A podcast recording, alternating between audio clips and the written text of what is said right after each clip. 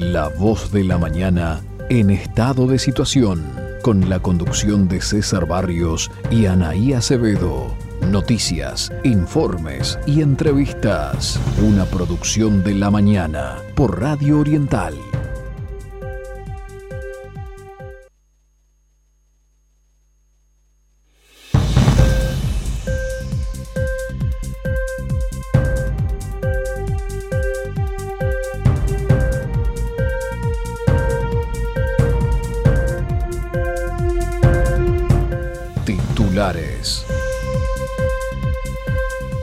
Muy buenos días, esta es la edición semanal de La Voz de la Mañana, 104 años al servicio de las libertades públicas. 7 de la mañana en punto del sábado 24 de abril tenemos una jornada lluviosa en la ciudad de Montevideo. Buenos días César, ¿cómo estás? Muy buenos días Saraí, muy buenos días a la audiencia. Comenzamos repasando algunos temas destacados de las últimas jornadas. SINAE reportó 28.749 casos activos de COVID-19 este viernes 23. Según informa el portal de presidencia, se detectaron 3.658 nuevos casos de COVID-19. Al día de hoy, en los 19 departamentos se registran casos activos. Hay 512 pacientes en centros de terapia intensiva y se confirmaron 67 fallecimientos. Hasta el momento son 2.227 las defunciones posteriores a diagnósticos de COVID-19 en Uruguay. Desde que se declaró la emergencia sanitaria el 13 de marzo de 2020, se registraron 179.537 casos positivos de coronavirus en todo el territorio nacional. Actualizamos los datos de vacunación. Vamos con los últimos datos que tenemos de vacunación de la hora una del día de hoy. Los vacunados con la primera dosis, 1.113.353. Con la segunda dosis, 466.639. El total de dosis país, o sea, sumado a los vacunados con la dosis 1, la dosis 2, 1.579.992. Las dosis cada 100 habitantes, 45,7. A partir de mañana, los agendados son 64.806 con la primera dosis y con la segunda dosis, a partir de mañana, 674.092. Para el día de hoy, con agenda cerrada, van a ver con la dosis 1, 9.679 vacunados y con la dosis 2, 12.374. Como se puede observar, ya a partir de mañana se comienzan a aplicar más segundas dosis que primeras dosis. Por otra parte, a nivel global, Uruguay se encuentra en el nivel de vacunación, está en el séptimo lugar, con un total de 31,14% de la población vacunada y en cuanto a la cantidad de dosis por habitantes, está con 1.15 en el primer lugar a nivel mundial, seguido por Bajair con 1.02 y en tercer lugar eh, Emiratos Árabes Unidos con el 0,89 eh, dosis por habitante. Por otra parte, Argentina tiene 0.24 y Brasil 0.2. Bien, hoy a las 7 y 20 de la mañana, en un ratito nada más, llega al aeropuerto de Carrasco desde Alemania una donación de Arabia Saudita para el Ministerio de Salud Pública de equipos por valor a 1.700.000 dólares. La mañana pudo saber que el equipo incluye respiradores mecánicos, equipamientos para CTI y equipos de protección personal como túnicas y tapabocas.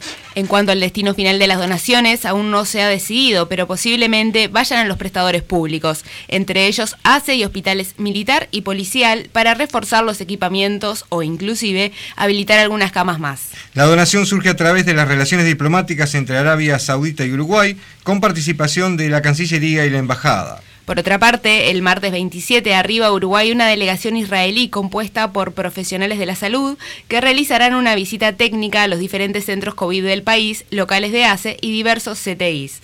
A su vez, donarán 200 mil dólares en equipos médicos. En tanto, la Comisión para el Seguimiento de la Pandemia mantuvo el pasado martes una reunión virtual con los coordinadores del Grupo Asesor Científico Honorario, que son Rafael Radi, Henry Cohen y Fernando Paganini. Tras el encuentro, el senador Gustavo Penades quien fue designado presidente de la comisión, dijo que el país sigue en una situación delicada, pero lo positivo es que comienzan a verse algunos resultados que están vinculados esencialmente a la reducción de la movilidad. Indicó además que desde el GACH resaltaron que se comienza a ver una disminución importante de contagios y de desarrollo de la enfermedad en el personal de la salud.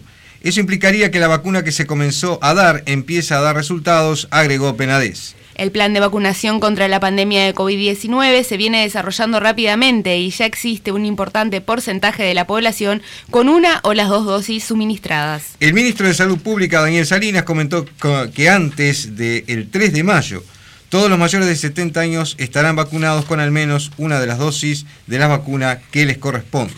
Más titulares. El Ejecutivo facilitará la creación de 15.000 puestos de trabajo. El pasado miércoles el presidente de la República, Luis Lacalle Pou, recibió en la Torre Ejecutiva a los líderes de los partidos políticos que integran la coalición gobernante. Del encuentro participaron, además del presidente, Guido Manini Ríos por Cabildo Abierto, Julio María Sanguinetti por el Partido Colorado, Pablo Iturralde por el Partido Nacional, Edgardo Novik por el Partido de la Gente y Pablo Mieres por el Partido Independiente. En la ocasión se presentó un programa de trabajo solidario que alcanzará a 15.000 uruguayos cuya extensión será por cinco meses y los jornales serán de 15.000 pesos por quincena.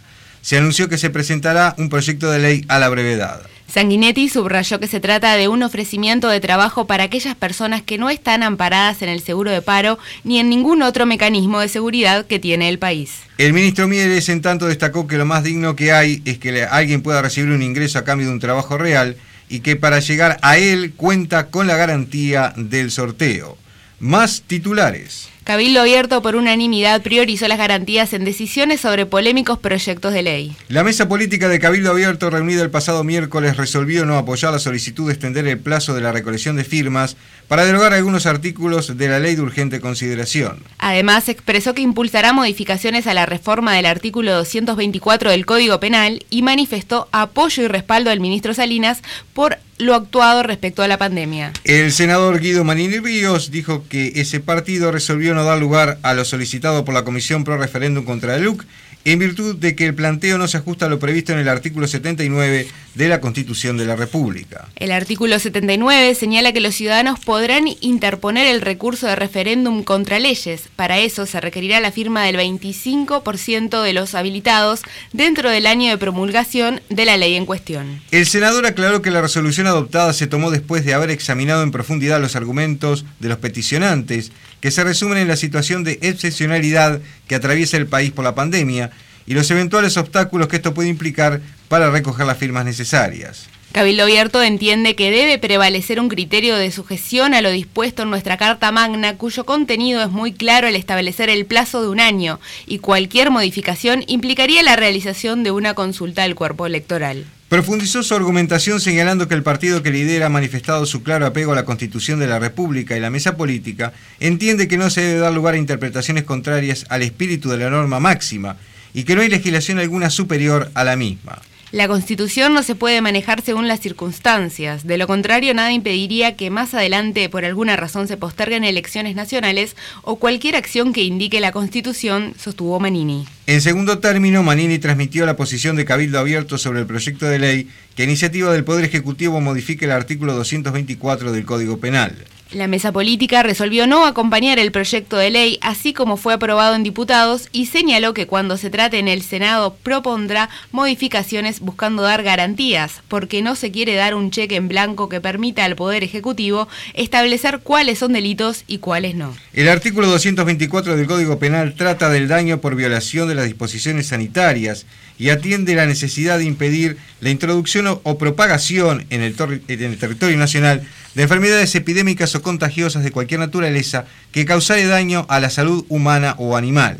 La modificación propuesta pretende penalizar no solo a quienes causen daño y se compruebe, sino a las personas que pongan en peligro efectivo la salud, sea animal o humana. Cabildo Abierto buscará establecer por ley y no por disposiciones o decretos del Poder Ejecutivo cuáles son las situaciones por las cuales se configura el delito de peligro, dijo Manini. Más titulares. Altos funcionarios de Estados Unidos destacan tradición pragmática y de liderazgo de Uruguay. Una serie de visitas de importantes funcionarios norteamericanos a nuestro país pusieron sobre la mesa temas como la cooperación en seguridad regional, las operaciones de paz y el combate al narcotráfico. A pesar que aún no se ha designado embajador de Estados Unidos en Uruguay, la nueva administración apunta a reforzar lazos siguiendo su estrategia hemisférica. Primero se dio la visita de la delegación del Comando Sur de Estados Unidos encabezada por el almirante Craig Faller, comandante de este mando conjunto, y luego la visita de Yuri Chung, subsecretaria interina para Asuntos de Hemisferio Occidental, y también de Juan Gómez, asistente especial del presidente Joe Biden. Durante los días 6 y 7 de abril, la delegación estuvo en nuestro país y se reunió con el ministro de Defensa, Javier García, y el jefe de Estado Mayor de la Defensa de Uruguay, Gustavo Fajardo, con quienes habló sobre la cooperación militar en programas de capacitación, colaboración en operaciones de paz y formas para combatir la pesca ilegal en la región. Sobre las operaciones de paz, Faller destacó la importancia que logró Uruguay a nivel internacional por las aptitudes y acciones de su personal en las misiones de paz. Sobre posibles donaciones, el ministro García afirmó que se iniciaron acciones para conseguir tres patrulleros fluviales, vehículos blindados y un helicóptero. Una semana después, Chung y González llegaron a Uruguay y acorde a la página de presidencia de Uruguay, la misión estadounidense incluyó temas como pandemia de coronavirus, la seguridad regional e internacional y la crisis climática. Consultado respecto a cómo serán los mecanismos para combatir el narcotráfico a nivel mundial, González afirmó que el impacto del narcotráfico en la región es resultado de la demanda de Estados Unidos y que mucha de la droga que pasa por Argentina y Uruguay tiene como destino a Europa y África. Informa en ese sentido que se realizaron reuniones con el equipo de seguridad nacional del presidente y que abre una ruta de trabajo entre ambos países que se reunirán en Washington para anunciar avances concretos en temas de seguridad. Vamos con más titulares.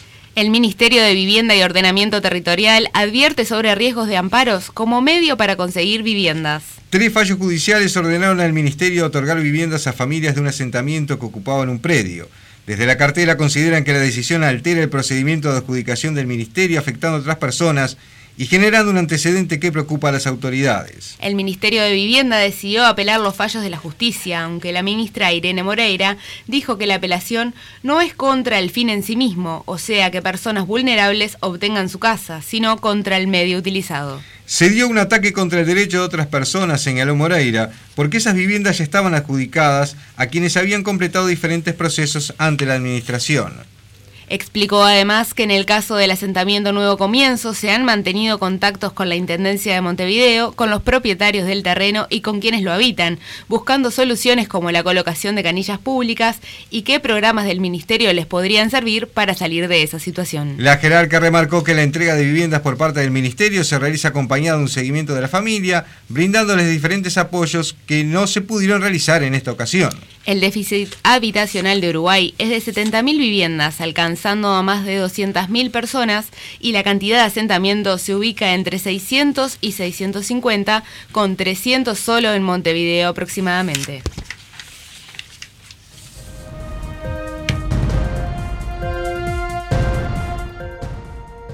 El informe de la semana. Ahora sí damos paso al informe de la semana.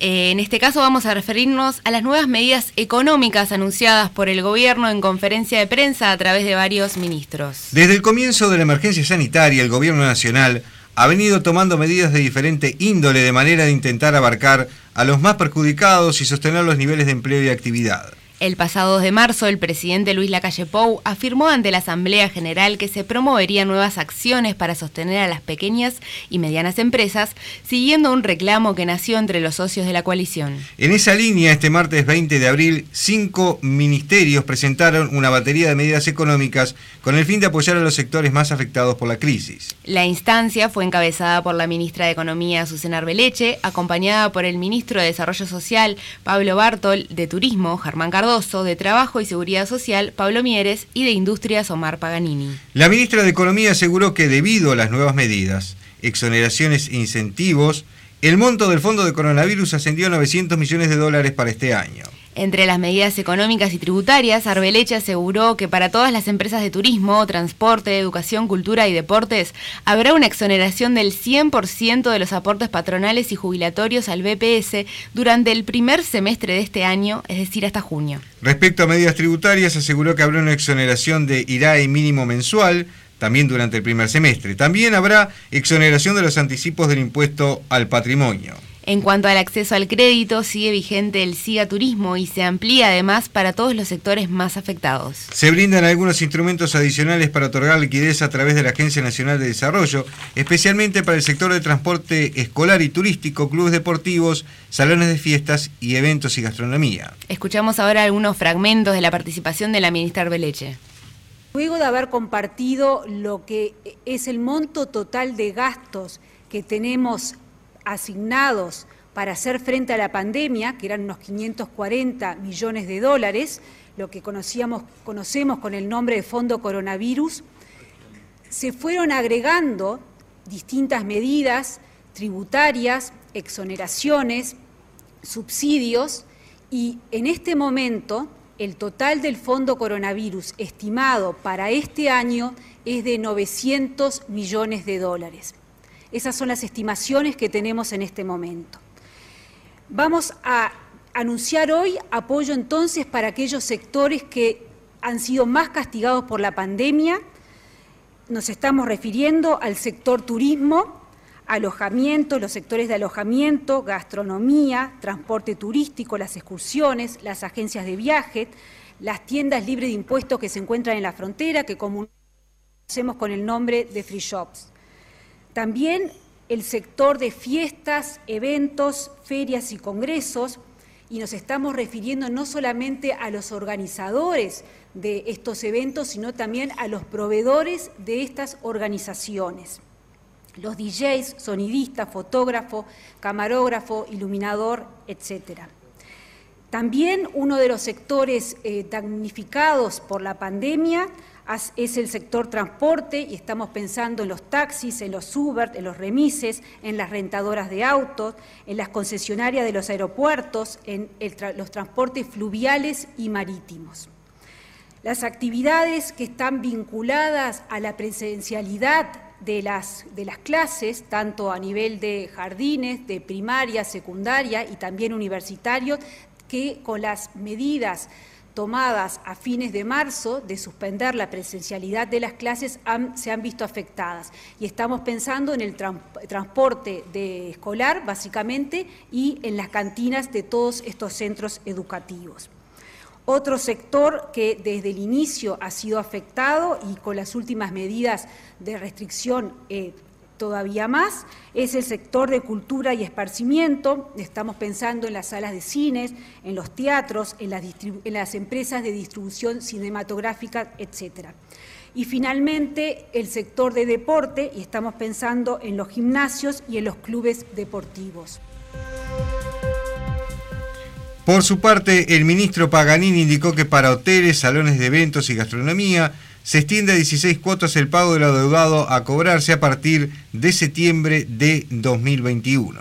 Además, para la hotelería, gastronomía, instituciones culturales, agencias de viaje y salones de fiestas, independientemente del consumo, se descuenta el 100% del cargo fijo y potencial hasta junio de 2021. También se exonerará del pago del cargo fijo de la línea telefónica de Antela, empresas de hotelería, gastronomía, turismo y salones de fiesta. A su turno, Mieres anunció la vigencia de un seguro de paro flexible con respecto a las condiciones para acceder a él. Los trabajadores mensuales podrán acceder teniendo solo un mes de trabajo y no seis como se daba hasta ahora. Para los jornaleros se pasó de 75 jornales a 12 y para aquellos que sean dependientes de las empresas afectadas tendrá una duración de seis meses. También se establece un subsidio para trabajadores informales, sin ingresos o con ingresos mínimos, referidos a la cultura, deportes y turismo. Será un subsidio temporal de tres meses de 7.305 pesos por mes y se estima que serán unas 8.000 personas las beneficiarias. Por su parte, Bartol aseguró que se dará continuidad a los apoyos establecidos previamente para los sectores informales de muy bajos ingresos y las medidas que se habían tomado para abril y mayo se extienden hasta junio. Entre las medidas más recientes se duplicó el monto de la tarjeta Uruguay Social, así como el monto de las asignaciones, plan de equidad, y la entrega de canastas especiales de 1.200 pesos.